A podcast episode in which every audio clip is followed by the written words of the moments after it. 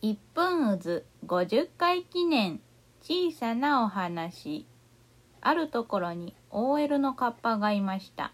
カッパは休憩時間になったので休憩室に入り自分の皿に家から持ってきた冷凍のスパゲッティを広げレンジでチンをしました。そしてそれを食べ終わり給湯室で洗って乾かしておきました。しばらくして戻ってくるとなぜだか皿が割れていたので大変だ大変だマジどうしようとすごくパニックになったのですが帰り道で中華屋さんがあったのでそこでラーメンを食べているとその皿のないカッパを発見した店主が「よかったらここにラーメン鉢があるから代わりに持っていきな」と言